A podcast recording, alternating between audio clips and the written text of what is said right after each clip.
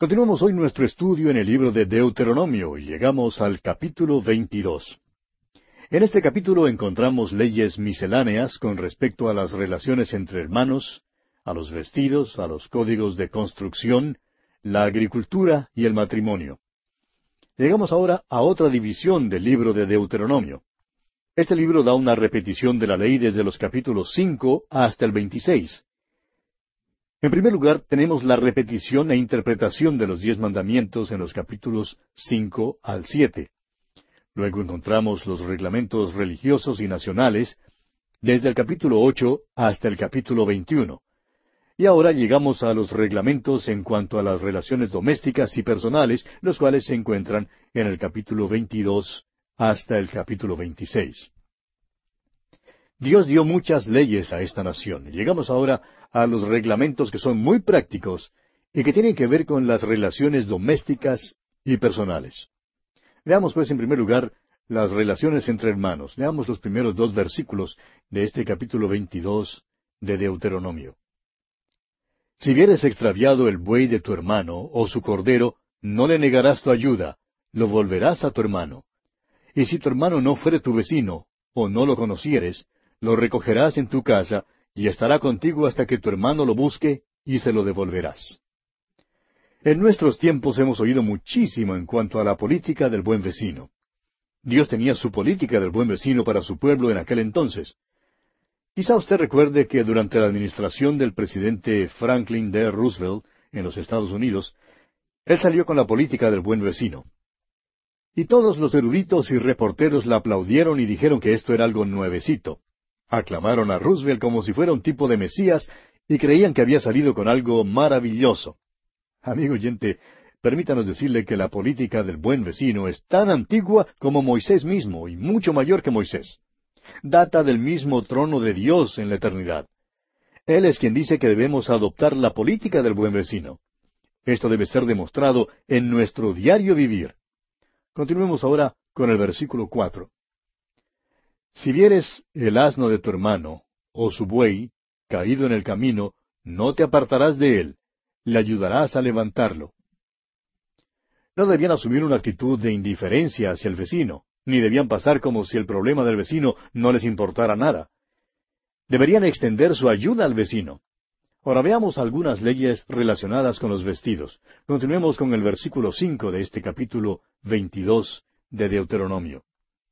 No vestirá la mujer traje de hombre, ni el hombre vestirá ropa de mujer, porque abominación es a Jehová tu Dios cualquiera que esto hace.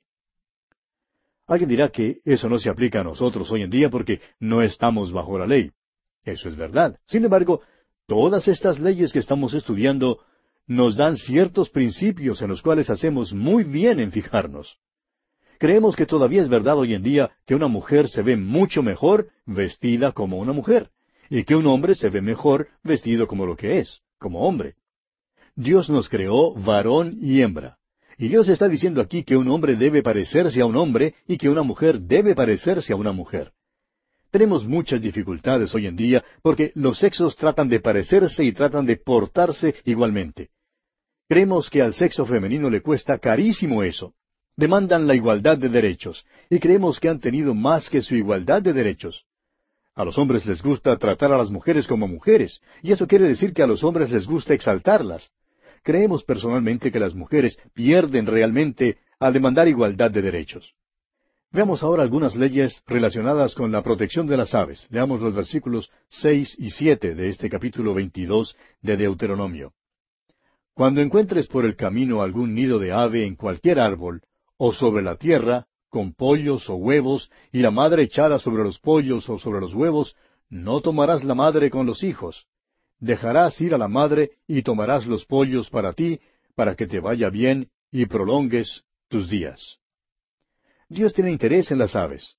Recuerde que el Señor Jesús dijo allá en el Evangelio según San Mateo, capítulo diez, versículo veintinueve, que ni aun un solo pajarillo cae a tierra sin que el Padre lo sepa. En realidad, el lenguaje allí en esa porción de la Escritura tiene el sentido de que un pajarillo siempre cae en el seno del Padre simplemente un pajarillo. Sin embargo, el Padre tiene interés en él. Y el Señor continúa diciendo en Mateo 10:31, Así que no temáis, más valéis vosotros que muchos pajarillos. ¡Cuán maravilloso es eso! Si el Padre tiene interés en un pajarillo, amigo oyente, también tiene interés en usted y conoce todo lo concerniente a usted. Consideremos ahora lo que pudiéramos llamar el código de construcción. Leamos el versículo ocho de este capítulo veintidós de Deuteronomio. Cuando edifiques casa nueva, harás pretila tu terrado, para que no eches culpa de sangre sobre tu casa, si de él cayere alguno. Es necesario entender que el techo de la casa en aquel entonces en Israel era como el porche que da a la calle.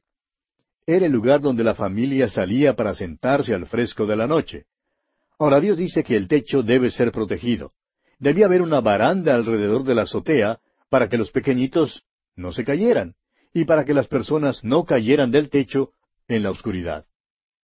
¿Sabe usted, amigo oyente, que es solamente en estos últimos años que tenemos códigos de construcción para proteger a las personas?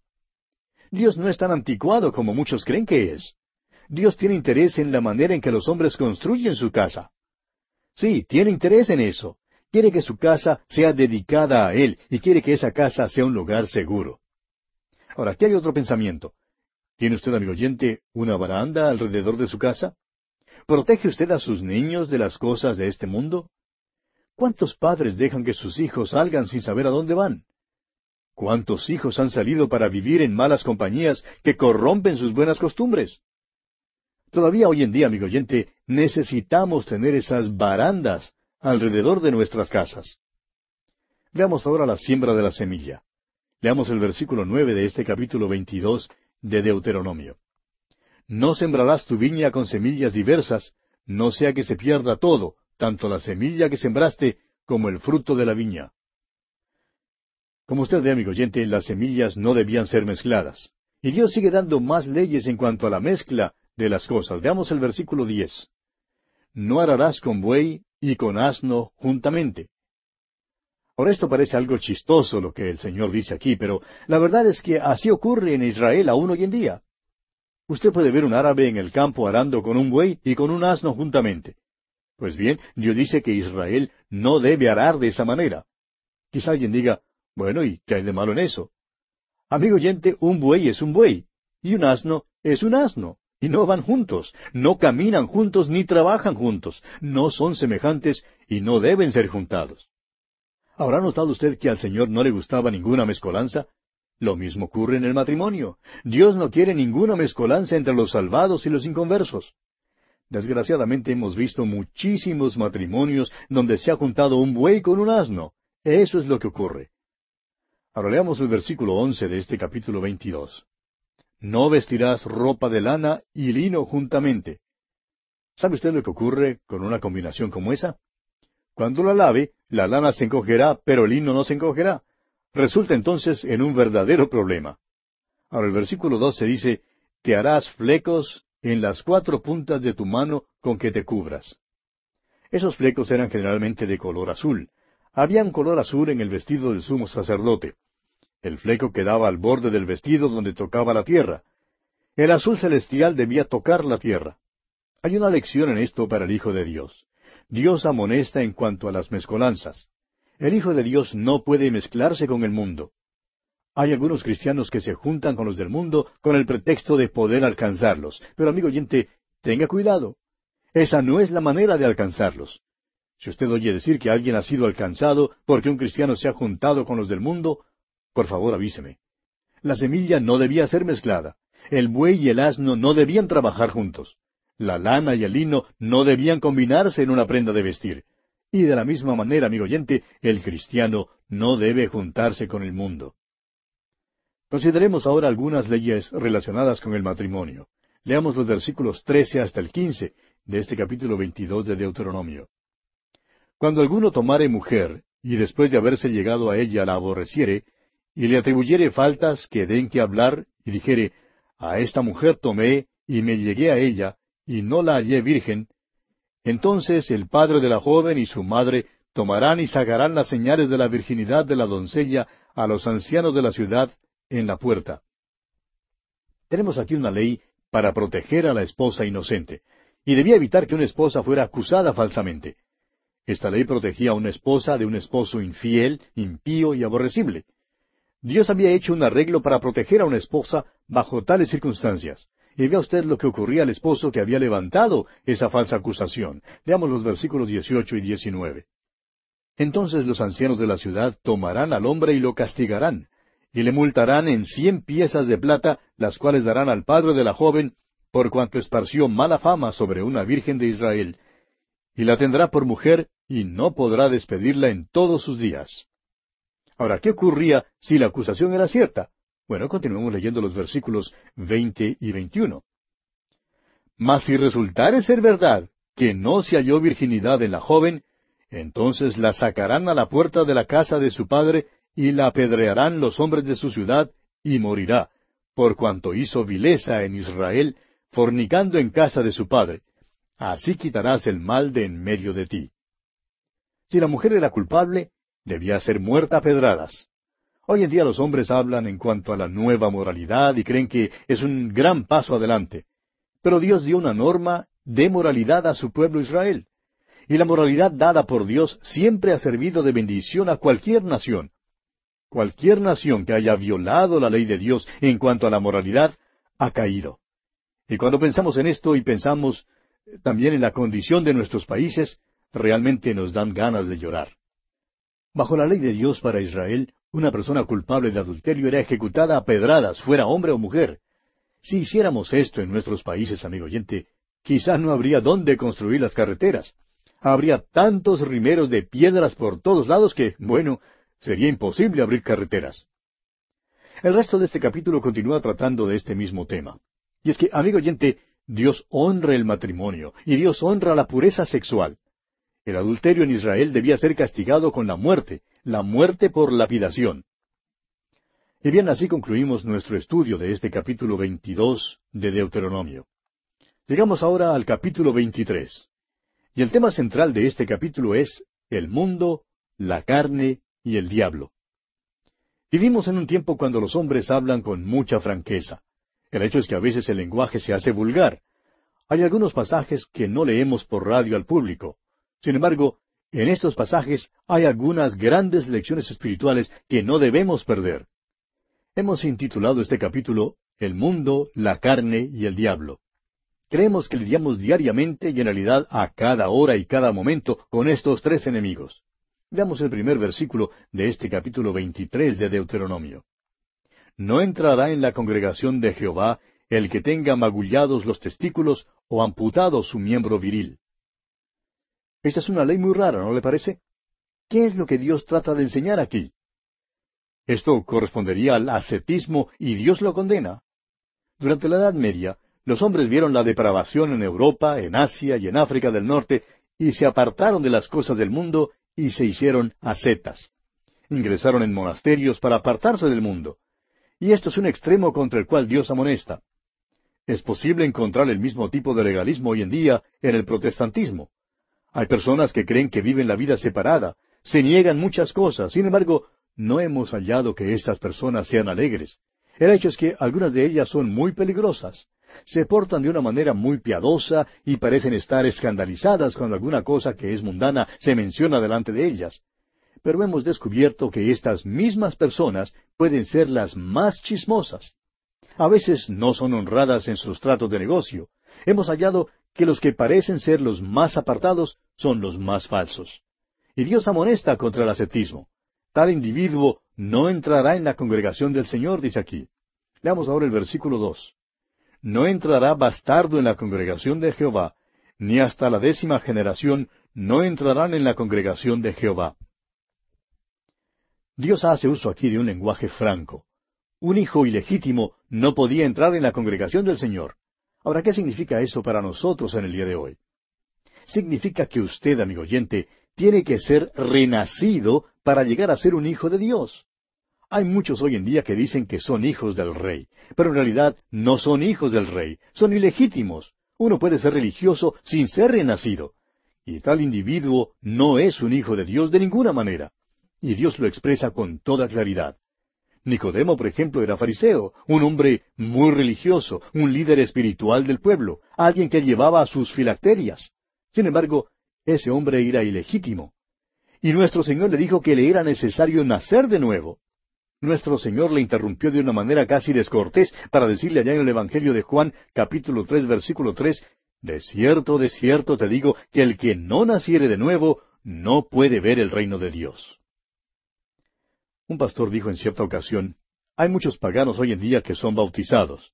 Son pecadores con destino al infierno y creen que porque han sido bautizados son hijos de Dios. Dios dice que el hijo ilegítimo no entrará en la congregación. Dios no tiene ningún hijo ilegítimo. Todos sus hijos son legítimos porque han sido renacidos. Y permítanos, amigo oyente, hacerle esta pregunta. ¿Ha sido renacido usted? ¿Conoce usted a Cristo como su Salvador personal?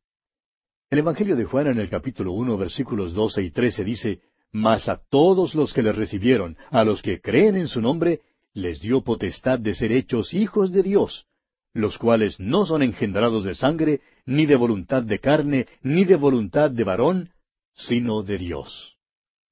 ¿Cumple usted, amigo oyente, los requisitos para ser hijo legítimo de Dios? No importa las muchas ceremonias que haya cumplido, ni las muchas iglesias a las cuales ustedes haya asistido, ni cuán religioso sea usted. A menos que usted sea hijo del rey, usted es ilegítimo. Continuamos leyendo los versículos tres y cuatro de este capítulo veintitrés de Deuteronomio. No entrará amonita ni moabita en la congregación de Jehová, ni hasta la décima generación de ellos. No entrarán en la congregación de Jehová para siempre, por cuanto no salieron a recibir con pan y agua al camino cuando salisteis de Egipto, y porque alquilaron contra ti a Balaam, hijo de Beor, de Petor en Mesopotamia, para maldecirte. Los arqueólogos han descubierto que los amonitas y los moabitas eran los peores paganos. Han descubierto muchas de sus imágenes a Baal. Y esto habla de la religión falsa. La falsa religión no debe entrar en la congregación del Señor. Ahora, ¿cómo es posible que uno reconozca la religión falsa? El Señor dice allá en Mateo 7:16, Por sus frutos los conoceréis. La evidencia era que no quisieron dar a Israel ni pan ni agua, y contrataron a Balaam para maldecir a Israel. Continuemos ahora con los versículos cinco y seis de este capítulo veintitrés de Deuteronomio. Mas no quiso Jehová tu Dios oír a Balaam, y Jehová tu Dios te convirtió la maldición en bendición, porque Jehová tu Dios te amaba. No procurarás la paz de ellos, ni su bien en todos los días para siempre. Nos damos cuenta que esto parece ser algo terriblemente duro, pero esta es una amonestación terrible contra cualquier enlace con las falsas religiones. La religión falsa es satánica en origen. Y el diablo no debe entrar en la congregación del Señor. Es la falsa religión la que ha condenado a la pena eterna a este mundo, más que cualquier otra cosa. Es posible que una iglesia muy bella, con una torre alta y con música dulce al oído, sea la misma casa de Satanás. Debemos estar pues alertas contra la religión falsa. La religión falsa no tiene lugar en la congregación del Señor. Leamos ahora el versículo siete de este capítulo veintitrés de Deuteronomio.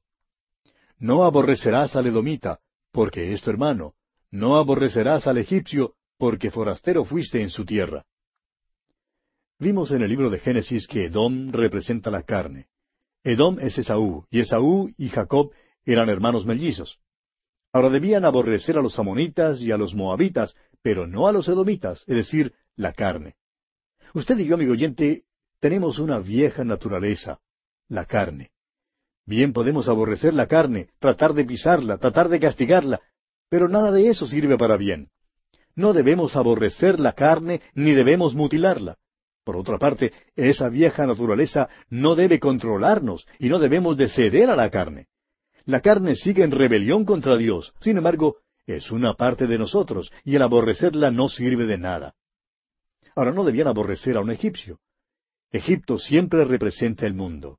Habían sido forasteros en la tierra de Egipto. Y nosotros, amigo oyente, somos forasteros, somos peregrinos en este mundo. Es verdad que no debemos amar al mundo, pero tampoco debemos aborrecer al mundo. Los puritanos eran extremistas, trataban de negar todo lo que hay en el mundo.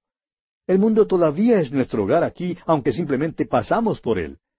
Si nos fuera posible recordar siempre que somos peregrinos aquí en el mundo, tendríamos al mundo en su debida perspectiva.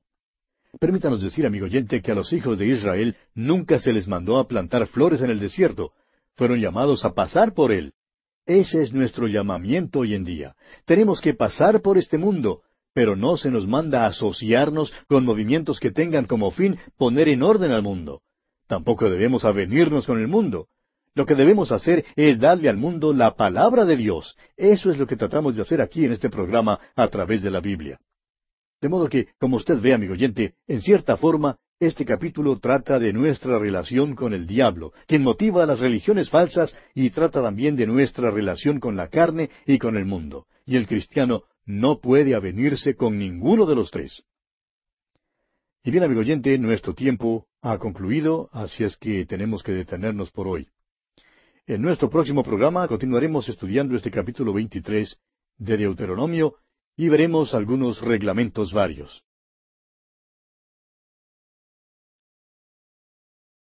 Continuamos estudiando hoy el capítulo 23 de Deuteronomio y vamos a considerar algunos reglamentos varios. Leamos el versículo 10 de este capítulo 23. Si hubiere en medio de ti alguno que no fuere limpio, por razón de alguna impureza acontecida de noche, saldrá fuera del campamento y no entrará en él. Dios les dice aquí que deben tener un campamento limpio y les da algunos reglamentos en cuanto a la salubridad. Dios tiene interés en la salubridad. A donde quiera que haya entrado el cristianismo, ha habido un mejoramiento de las condiciones sanitarias. Oímos hablar mucho hoy en día en cuanto a la contaminación. Ahora, ¿quién contaminó este universo? Por cierto que Dios no fue quien lo contaminó. Él nos dio las corrientes limpias, el aire limpio, el agua limpia. Es el pecado, el pecador lo que contamina esta tierra hoy en día. Si los hombres siguieran los reglamentos que Dios ha dado, esta tierra sería un lugar saludable. Pasemos ahora al versículo catorce de este capítulo veintitrés de Deuteronomio. Porque Jehová tu Dios anda en medio de tu campamento para librarte y para entregar a tus enemigos delante de ti. Por tanto, tu campamento ha de ser santo, para que él no vea en ti cosa inmunda y se vuelva de en pos de ti. Dios tiene interés en la limpieza, amigo oyente. Creemos que fue Webster quien dijo que la limpieza es lo mejor después de la santidad. Y nosotros creemos que la limpieza es una parte de la santidad. Debemos ser limpios de cuerpo, limpios de ambiente, limpios de mente, limpios de pensamiento y limpios de acción. Debemos ser un pueblo santo en el mundo hoy en día. Este libro es muy práctico, ¿no le parece, amigo oyente? Pasemos ahora al versículo 17 y leamos también el versículo 18 de este capítulo 23 de Deuteronomio. No haya ramera de entre las hijas de Israel, ni haya sodomita de entre los hijos de Israel no traerás la paga de una ramera ni el precio de un perro a la casa de Jehová tu Dios por ningún voto, porque abominación es a Jehová tu Dios tanto lo uno como lo otro. Dios no quería que las rameras ni los sodomitas estuvieran entre su pueblo. Sin embargo, parece que el pueblo desobedeció a Dios y hubo algunos en esa tierra. Dios dice que no aceptará dinero de lo que es ilegal ni de lo que es inmoral, porque no quiere nada de eso. Ahora vamos a decir algo aquí, amigo oyente, que sabemos que no nos va a traer mucha popularidad, y es esto. Creemos que ninguna organización cristiana debe recibir dinero de alguna industria que sea ilegal o inmoral. Sabemos que las industrias de licor, por ejemplo, tratan de hacer donaciones a organizaciones de caridad como capa para cubrir sus actividades clandestinas. Pero creemos, repetimos, que ninguna organización cristiana debe aceptar donaciones de ese tipo. Leamos ahora los versículos 19 y 20. No exigirás de tu hermano interés de dinero, ni interés de comestibles, ni de cosa alguna de que se suele exigir interés. Del extraño podrás exigir interés, mas de tu hermano no lo exigirás, para que te bendiga Jehová tu Dios en toda obra de tus manos en la tierra a donde vas para tomar posesión de ella. Tenemos aquí un reglamento con respecto a las relaciones comerciales y al pedir dinero prestado. Continuemos con los versículos 21 y 22. Cuando haces voto a Jehová tu Dios, no tardes en pagarlo, porque ciertamente lo demandará Jehová tu Dios de ti, y sería pecado en ti. Mas cuando te abstengas de prometer, no habrá en ti pecado. Un voto al Señor es una cosa voluntaria. A nadie se le requería hacer un voto. Sin embargo, una vez que la persona hubiera hecho un voto al Señor, ese voto era categóricamente obligatorio. Ya hemos hablado de esto anteriormente. Ahora los versículos 24 y 25. Cuando entres en la viña de tu prójimo, podrás comer uvas hasta saciarte, mas no pondrás en tu cesto. Cuando entres en la mies de tu prójimo, podrás arrancar espigas con tu mano, mas no aplicarás la hoz a la mies de tu prójimo. Vimos en nuestro estudio del capítulo 12 del Evangelio según San Mateo, que los discípulos de nuestro Señor Jesucristo hicieron precisamente esto. Tenían hambre y por tanto comenzaron a arrancar espigas y a comer. Ahora esto no era ilegal. Dios había ordenado este método a fin de que comieran los pobres. Y bien, así concluye nuestro estudio de este capítulo 23 de Deuteronomio. Llegamos ahora al capítulo 24. Y en este capítulo 24 trataremos de el divorcio. Encontramos aquí la ley mosaica en cuanto al divorcio. Ahora, ¿por qué le fue permitido a Moisés dar este tipo de ley sobre el divorcio? Nuestro Señor lo explica claramente. Usted recuerda que allá en el capítulo 19 del Evangelio según San Mateo, versículos siete al nueve, le dijeron, ¿Por qué, pues, mandó Moisés dar carta de divorcio y repudiarla?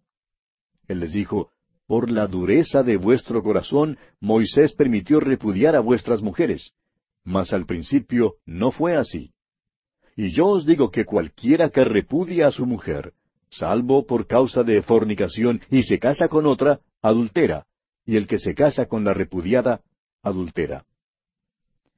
Veamos pues la ley mosaica del divorcio. Leamos los primeros cuatro versículos de este capítulo veinticuatro de Deuteronomio. Cuando alguno tomare mujer y se casare con ella, si no le agradare por haber hallado en ella alguna cosa indecente, le escribirá carta de divorcio, y se le entregará en su mano, y la despedirá de su casa. Y salida de su casa podrá ir y casarse con otro hombre. Pero si la aborreciere este último, y le escribiere carta de divorcio, y se le entregare en su mano, y la despidiere de su casa, o si hubiere muerto el postrer hombre que la tomó por mujer, no podrá su primer marido que la despidió volverla a tomar para que sea su mujer, después que fue envilecida, porque es abominación delante de Jehová, y no has de pervertir la tierra que Jehová tu Dios te da por heredad. Esta parece una forma muy fácil de divorcio, ¿verdad? Y así era. Pues si la esposa dejaba quemar los bizcochos, el hombre creía que era razón suficiente para darle una carta de divorcio. Y esta no fue la intención de Dios, como leemos claramente por las palabras de Jesús. La ley fue dada por la dureza de los corazones de ellos. Notará usted que después de un divorcio, el ex esposo no podía tomar nuevamente a su esposa. Dios no está de acuerdo con el cambio de esposas. No debe haber ningún cambio de una a otra. Nuestro Señor dio solamente una base para el divorcio, y esa fue la infidelidad en el matrimonio. Hay alguna especulación en cuanto al pasaje en la primera carta del apóstol Pablo a los Corintios, capítulo siete, y hablaremos en cuanto a eso cuando lleguemos allí en nuestro estudio. No queremos entrar ahora en ese tema, pero probablemente descubre otro motivo o base para el divorcio. Jesús dijo que a Moisés le había sido permitido dar esta ley por la dureza de los corazones de ellos. Hay muchísimas cosas que Dios sanciona en su voluntad permisiva. Las permite por la dureza de nuestros corazones. Y esto todavía es cierto hoy en día en muchos casos de divorcio. También es verdad en muchos de nuestros hogares y en las vidas personales de muchos individuos. Dios ha sido misericordioso y bondadoso con nosotros.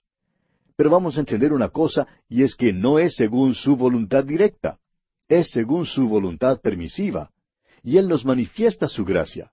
Sabiendo esto, les corresponde a los hermanos más espirituales no criticar tanto a otros hoy en día.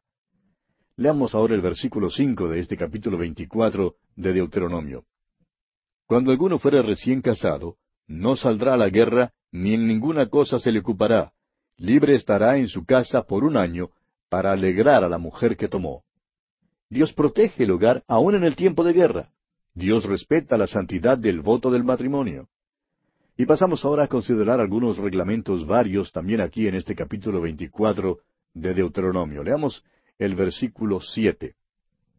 Cuando fuere hallado alguno que hubiere hurtado a uno de sus hermanos los hijos de Israel, y le hubiere esclavizado, o le hubiere vendido, morirá el tal ladrón, y quitarás el mal de en medio de ti.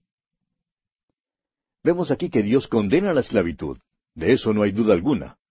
Pasemos ahora al versículo veinte y leamos hasta el versículo veintidós de este capítulo veinticuatro de Deuteronomio. Cuando sacudas tus olivos, no recorrerás las ramas que hayas dejado tras de ti. Serán para el extranjero, para el huérfano y para la viuda. Cuando vendimies tu viña, no rebuscarás tras de ti, será para el extranjero, para el huérfano y para la viuda. Y acuérdate que fuiste siervo en tierra de Egipto, por tanto, yo te mando que hagas esto. Dios estaba cuidando de los desvalidos, aquellos menos afortunados. Dios tenía un buen plan para los pobres y lo interesante es que tenía éxito. Veremos esto un poco más tarde, cuando lleguemos a nuestro estudio del libro de Ruth. Y bien, concluimos así nuestro estudio de este capítulo 24 de Deuteronomio. Pasamos ahora al capítulo 25. El tema central de este capítulo 25 es el castigo de los culpables, la ley que protege a las viudas, el castigo por crímenes cometidos y el juicio de Amalek. Todavía estamos en la sección de este libro de Deuteronomio que da una repetición de la ley. Esta subdivisión tiene que ver con los reglamentos de las relaciones domésticas y personales. Veamos pues en primer lugar el castigo de los culpables. Había ciertos crímenes que surgieron a causa de dificultades entre los individuos. Creemos que en nuestra nomenclatura legal hoy en día los llamaríamos delitos de menor cuantía. Estos no eran crímenes serios que merecieran la sentencia de muerte. Sin embargo, sí requerían castigo. Leamos pues los primeros tres versículos de este capítulo veinticinco de Deuteronomio. Si hubiere pleito entre algunos, y acudieren al tribunal para que los jueces los juzguen, éstos absolverán al justo y condenarán al culpable. Y si el delincuente mereciere ser azotado, entonces el juez le hará echar en tierra, y le hará azotar en su presencia, según su delito será el número de azotes. Se podrá dar cuarenta azotes, no más. No sea que si lo hirieren con muchos azotes más que estos, se sienta tu hermano envilecido delante de tus ojos. No podían dar más de cuarenta azotes. De otro modo existía el peligro de matar al hombre. Suponemos que hayan usado realmente cualquier número de azotes durante su historia tan larga. Pero el número de azotes, uno hasta cuarenta, dependía de la seriedad del crimen. Este es un método de castigo que ha pasado de moda por completo. Pero hay abogados hoy en día que creen que muchísimo de nuestro libertinaje actual podría ser detenido si hubiera la flagelación pública. Cuando arrestan a un hombre por algún crimen, de costumbre le meten en una cárcel con aire acondicionado para que pueda araganear. Ahora, a él no le importa holgazanear, de modo que en realidad no le están castigando. Pero si fuera llevado afuera y flagelado públicamente, no estaría tan dispuesto a cometer las mismas o más faltas. Dios pensó que el azotar detendría muchos crímenes y por lo tanto así lo dispuso. Y no creemos que hubiera muchos crímenes en Israel. Dudamos que el nivel de crímenes en Israel llegara al nivel de crímenes hoy en nuestros países. Veamos ahora el versículo cuatro de este capítulo veinticinco de Deuteronomio. No pondrás bozal al buey cuando trillare. Vemos aquí una cosa amable. Dios protege al buey. Sin embargo, usted puede ver allá en esa tierra alguno de esos bueyes hoy dando vuelta tras vuelta, trillando y con el bozal puesto. Dios había dicho que no debían ponerle bozal. El buey está trabajando, está trillando, y Dios dice que tiene derecho a comer. Ahora el apóstol Pablo se refiere al libro de Deuteronomio y se sirve de este versículo en su primera carta a los Corintios, capítulo nueve, versículos nueve al once, cuando dice, Porque en la ley de Moisés está escrito, no pondrás bozal al buey que trilla. ¿Tiene Dios cuidado de los bueyes o lo dice enteramente por nosotros? Pues por nosotros escribió, porque con esperanza debe arar el que ara, y el que trilla con esperanza de recibir del fruto. Si nosotros sembramos entre vosotros lo espiritual, ¿es gran cosa si segaremos de vosotros lo material? ¿Ve usted, amigo oyente, cómo el apóstol Pablo aplica esto? Él dice, páguese al predicador, el hombre que le atiende con cosas espirituales le está dando a comer el alimento espiritual, amigo oyente. Usted, por su parte, debe alimentarle a él con comida material. Así es como Pablo hace la aplicación de este versículo. Mientras me siento aquí y hablo con usted, hago una grabación. Y miro las manecillas del reloj dando vuelta tras vuelta. Me siento como el buey que trilla. ¿Y sabe usted? Eso es lo que trato de hacer para usted, trillar. Dios manda que no pongamos bozal al buey que trilla, amigo oyente. Voy pues a dejar que usted haga su propia aplicación de esto. Pasamos ahora a otro punto. No creemos que Dios no tenga un sentido del humor. Dios tiene una ley aquí en cuanto al cuidado de las viudas. Fue eficaz, como veremos en el libro de Ruth. Pero a nosotros nos parece un poco divertida. Leamos pues los versículos cinco y seis de este capítulo veinticinco de Deuteronomio. Cuando hermanos habitaren juntos, y muriere alguno de ellos, y no tuviere hijo, la mujer del muerto no se casará fuera con hombre extraño, su cuñado se llegará a ella, y la tomará por su mujer, y hará con ella parentesco.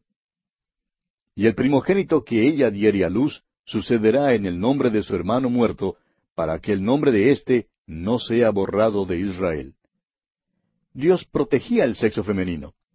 Oímos hablar mucho hoy en día en cuanto al feminismo, y es interesante que Dios protegió sus derechos debemos recordar que en Israel la mayoría del pueblo eran labradores.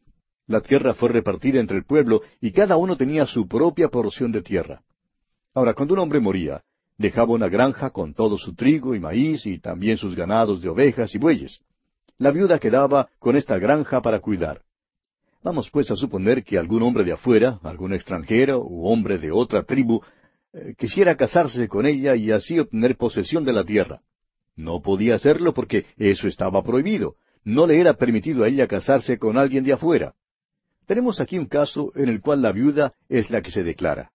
Lo que debía hacer era ir y exigir que uno de los hermanos de su esposo se casara con ella. Si no tuviera hermano, iría al primo. Y así debía ir al pariente más cercano y declararse pidiéndole que se casara con ella. Continuemos ahora con los versículos siete hasta el diez de este capítulo veinticinco de Deuteronomio. Y si el hombre no quisiere tomar a su cuñada, irá entonces su cuñada a la puerta, a los ancianos, y dirá, Mi cuñado no quiere suscitar nombre en Israel a su hermano, no quiere emparentar conmigo. Entonces los ancianos de aquella ciudad lo harán venir y hablarán con él, y si él se levantare y dijere, No quiero tomarla, se acercará entonces su cuñada a él delante de los ancianos, y le quitará el calzado del pie, y le escupirá en el rostro, y hablará y dirá, Así será hecho al varón que no quiere edificar la casa de su hermano. Y se le dará este nombre en Israel, la casa del descalzado. Si el hombre rehusaba casarse con ella, la mujer podía entonces llevarle a la corte. La puerta de la ciudad era la corte en aquel entonces, y la esposa podía llevarle a los ancianos y explicar su caso. Ahora, si él rehusaba casarse con la viuda, había una pena. Quedaba deshonrado por no cumplir lo que debía cumplir según la ley. Revelaba el hecho de que no había sido fiel a su hermano, ni a su familia, ni a su tribu, ni a su nación, ni a su Dios. El hombre quedaba en deshonra. Tenemos aquí un ejemplo maravilloso de la manera en que Dios protegió a la viuda. Veremos la vigencia de esta ley cuando lleguemos al libro de Ruth. Fue usada eficazmente en ese libro. ¿Puede usted imaginarse cómo haría efecto esto en una familia en Israel? Suponga que hubiera una familia de cuatro hijos que vivían en una finca en el país de Efraín. Ahora supóngase que noche tras noche uno de los muchachos salía con la linterna o el farol o la antorcha y cuando llegara para acostarse siempre llegaría silbando y cantando. Pronto la familia se reuniría y los hermanos le preguntarían ¿a dónde iba noche tras noche? Ellos también indagarían hasta descubrir que había una hija en la familia que vivía camino abajo. Por tanto, el hermano confesaría que creía en la política del buen vecino y que había ido allí para visitarla. Y tendría que confesar que estaba pensando en casarse con la muchacha. Ahora, si a esos hermanos no les gustaba la muchacha, ¿puede usted imaginarse lo que pasaría? Bueno, ellos le dirían, mira, antes de que pienses casarte con esa muchacha, anda al médico para que te examine. Queremos asegurarnos de que estés bien de salud antes de que te cases con ella, porque ninguno de nosotros quiere casarse con ella. Esto era asunto serio, amigo oyente. Casarse era un asunto de familia. Es fácil, pues, ver cómo esto unía a la familia. Este fue el método de Dios para juntar a la familia en una relación más estrecha y también para proteger a las viudas y a la tierra, porque de esta manera la tierra siempre quedaría en la familia. Esta, pues, era una ley muy buena. Los versículos once al dieciséis de este capítulo veinticinco de Deuteronomio nombran ciertos crímenes que se cometen cuando los hombres riñen. También se les mandó a los hombres a ser exactos en sus pesas y medidas. Y aquí vamos a detenernos por hoy, amigo oyente, porque nuestro tiempo ya se ha agotado.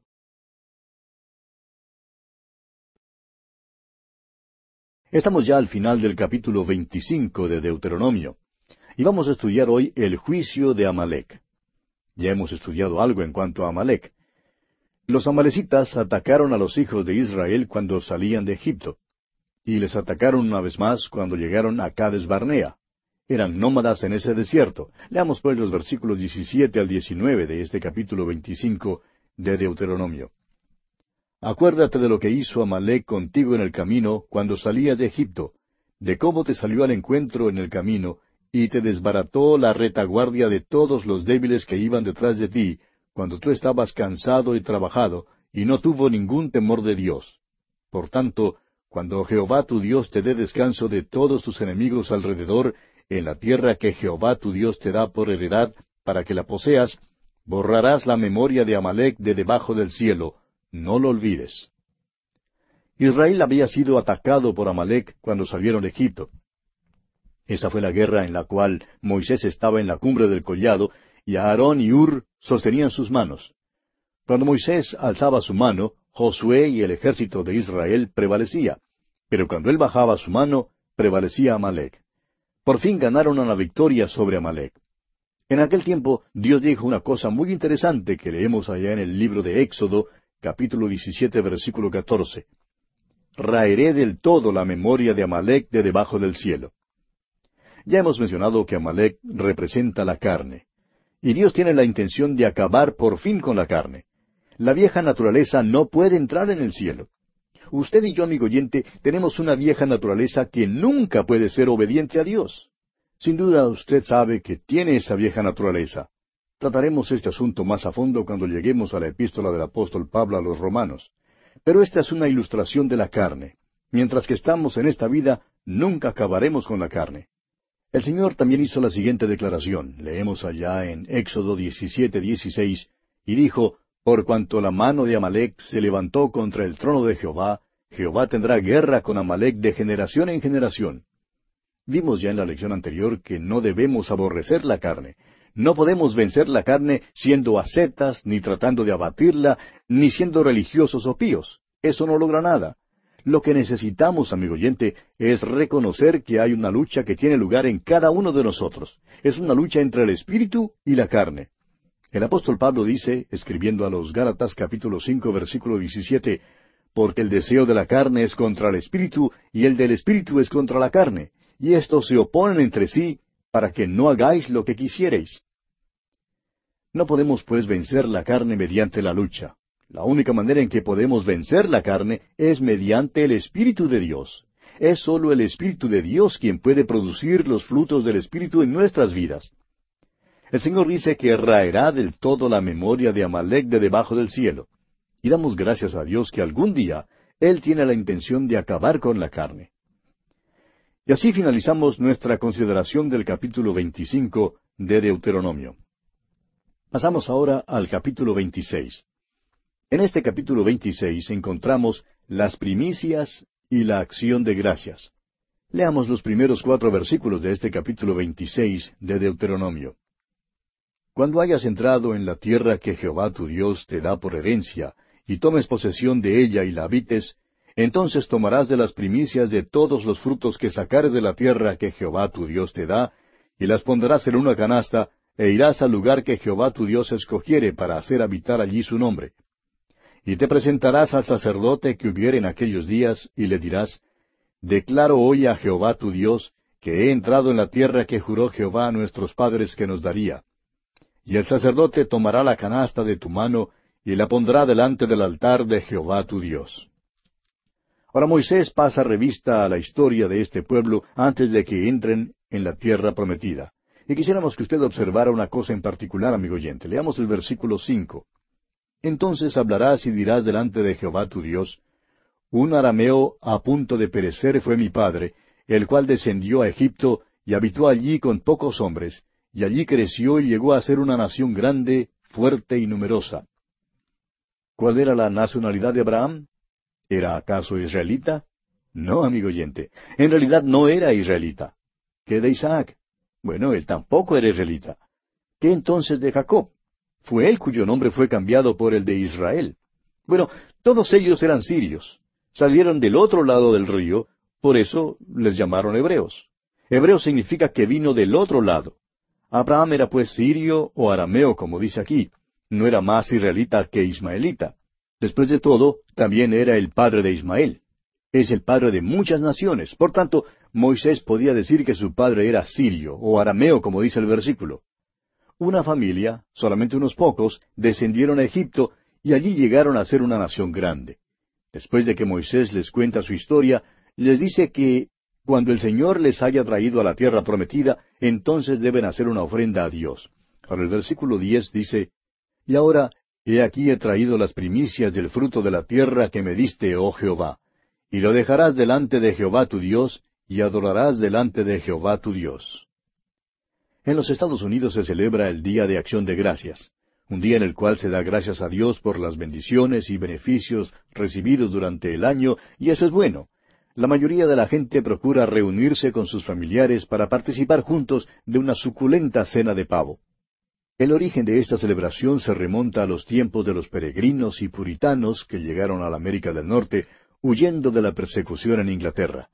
Y cuando llegaron hicieron una ofrenda de gracias a Dios por haberles traído a salvo a esta nueva tierra. Construyeron iglesias y escuelas y se esforzaron mucho. Tenían tan poco, pero de su pobreza dieron sus medios pecuniarios. Hicieron una ofrenda a Dios. Ahora, francamente, ¿cuántos de nosotros en verdad hacemos una ofrenda de gracias a Dios? Israel lo hizo. Es maravilloso, amigo oyente, hacer una ofrenda de gratitud y alabanza con nuestros labios, pero debemos también respaldar nuestras gracias con la billetera o bolsa de dinero. La alabanza y la billetera van juntas en la palabra de Dios. Bien, pasemos ahora al capítulo 27. Llegamos así a una de las secciones más fundamentales del libro de Deuteronomio. Este ahora es el tercer discurso de Moisés pertenece a la próxima sección mayor del libro, que tiene que ver con el futuro en la tierra. Esta es la tercera sección principal del libro y se extiende desde el capítulo 27 hasta el capítulo 30. Se relaciona con la nación de Israel y el futuro de la tierra prometida. En esta sección encontramos el llamado pacto palestino que Dios hizo con Israel. Hemos llamado a los capítulos 28 al 30 de Deuteronomio la historia de Israel en la tierra prometida escrita antes de que entraran en la tierra. La sección de Deuteronomio que comprende el capítulo 29 y se extiende hasta el versículo 10 del capítulo 30 es el pacto palestino. Al empezar esta nueva sección creemos que debemos decir algunas palabras en cuanto a un pacto. Esta palabra ya ha aparecido varias veces. Hay diferentes clases de pactos. Encontramos que los hombres hacen pactos, es decir, los unos con los otros. Esos pactos se mencionan en la Biblia. Luego tenemos los pactos que Dios hizo con su pueblo en el Antiguo Testamento y algunos que hizo con toda la humanidad. Ya hemos estudiado el pacto hecho con Adán, el pacto hecho con Noé y el pacto hecho con Abraham. Estamos ahora en la parte de la Biblia que habla del pacto mosaico y el pacto palestino. Los pactos que Dios hace se dividen en dos clasificaciones diferentes. Los llamados pactos eternos y los pactos provisionales o temporales. El pacto eterno es un pacto permanente y es incondicional. El pacto temporal es un pacto condicional. Es importante distinguir entre los dos.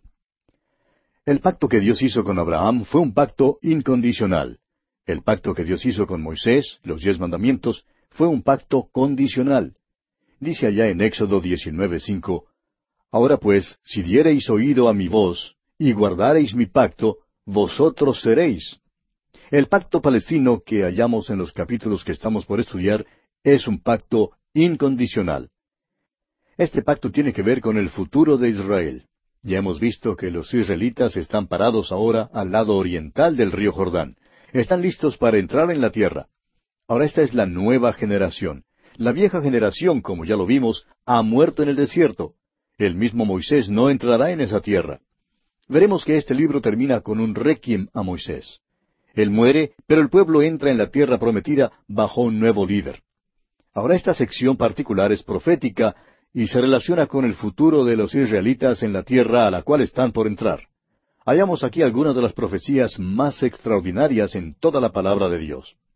Veamos en primer lugar que debían levantar piedras o monumentos con la ley en la nueva tierra. Leamos los primeros tres versículos de este capítulo 27 de Deuteronomio. Ordenó Moisés con los ancianos de Israel al pueblo diciendo, Guardaréis todos los mandamientos que yo os prescribo hoy.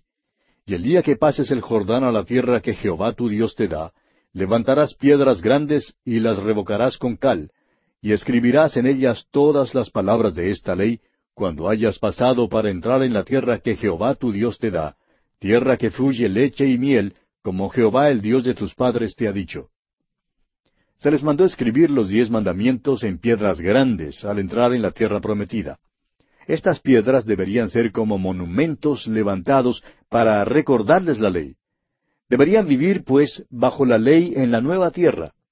La posesión de la tierra y su morada allí sería determinada por su obediencia a Dios. Ese fue un convenio condicional. Pero la tierra les fue dada sin condición alguna. Dios ha dado esa tierra a Israel y ese es un pacto incondicional. Dios traerá de vuelta a Israel a esa tierra. Es importante que veamos esto en esta sección. Continuemos leyendo ahora los versículos cuatro hasta el ocho de este capítulo veintisiete de Deuteronomio. Cuando pues hayas pasado el Jordán, levantarás estas piedras que yo os mando hoy en el monte Ebal, y las revocarás con cal, y edificarás allí un altar a Jehová tu Dios, altar de piedras, no alzarás sobre ellas instrumento de hierro. De piedras enteras edificarás el altar de Jehová tu Dios, y ofrecerás sobre él holocausto a Jehová tu Dios.